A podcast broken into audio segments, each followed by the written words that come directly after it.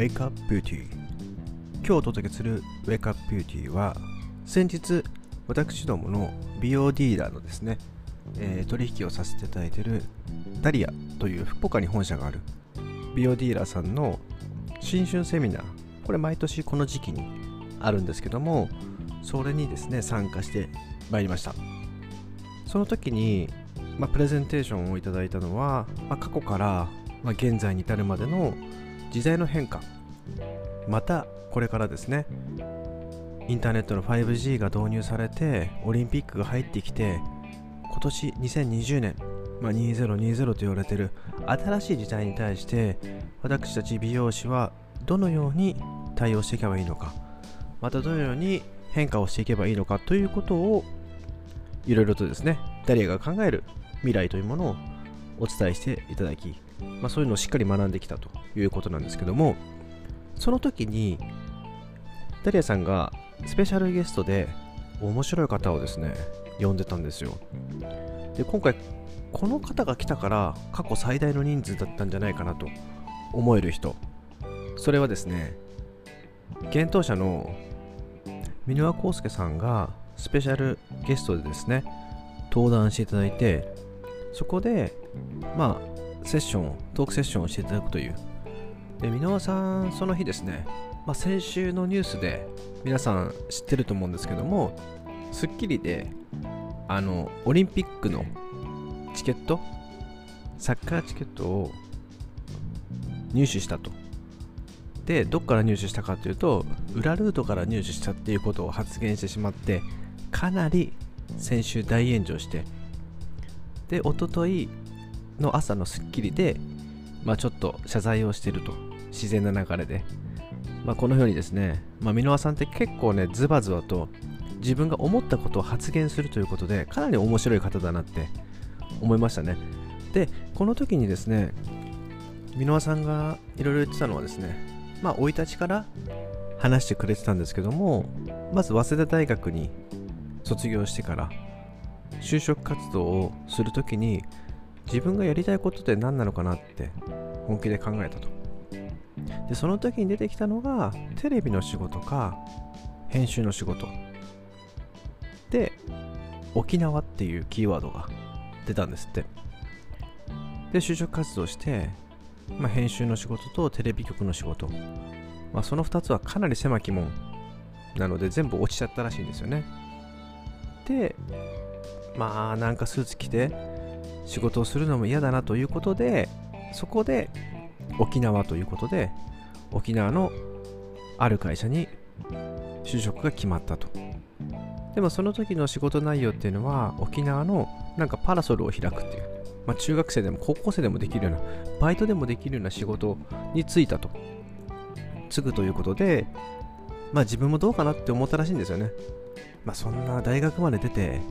そんなパラソルを広げるような仕事にしていいのかなと。でも箕輪さんは自分がやりたくない仕事をやるんだったら自分が好きな場所に行って仕事をした方がまだマシだと、まあ、その当時からすごい、まあ、尖ってますよね。である時入社前にですねテレビを見てたら自分が就職した会社がなんと倒産したらしいんですよ。で倒産してその会社の人事の方から連絡があり倒産してしまったためそこの会社を諦めてまた就職活動に励むという人生を歩んだらしいんですよね。でそこでもう一度自分のやりたいことを、まあ、時間があるから考えてでもやっぱり編集の仕事かテレビの仕事でもやっぱり沖縄っていうこの3つはやっぱ外せなかったと。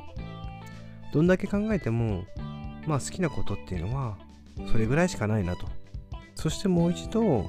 編集の仕事テレビの仕事にチャレンジしたらなんとそこで初めて出版社の双葉社というところにですね就職できて自分のやりたかった仕事に就けるなと思って入社したらなんとめちゃめちゃ態度が悪いということですっげえ怒られたらしいんですよね。こんなに人って怒るんだっていうぐらい顔を至近距離に向けてめちゃめちゃ怒られたらしいです。マナーがなってないとか挨拶がなってないとか。こんなふざけたやつはマナー講師やっていねえとかすごいですよね。でこんなやつはふざけてるっていうことでなんか営業に回されたりとか社会人としてもっと勉強させろみたいな形で言ったらしいんですよね。なんかこういうエピソードがですね、まあ、話し出すとめちゃめちゃキリがないんですけどすごい面白くてああなんかこう人間味あふれる人だなっていうのをすごい感じましたね、まあ、これはですね本にある死ぬこと以外はかすり傷というめちゃめちゃ面白いらしいんですけどこの本にですねいろんなこう箕輪さんの今までの経歴流れっていうのが書いてるみたいなので僕もちょっと読んでみたいなと思っております。箕輪さんが結構面白いなっていうことを言ってたのはまあ組織。箕輪さんっていうのは検討者に今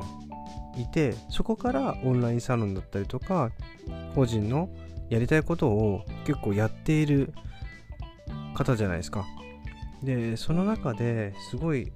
僕が響いたなと思ったのが、まあ、これから組織という中でどう所属しながら自分のやりたいことをやっていくのか。その時に、まあ、会社名だったりとか社名で仕事は来てるだけだとやっぱり全然ダメだと。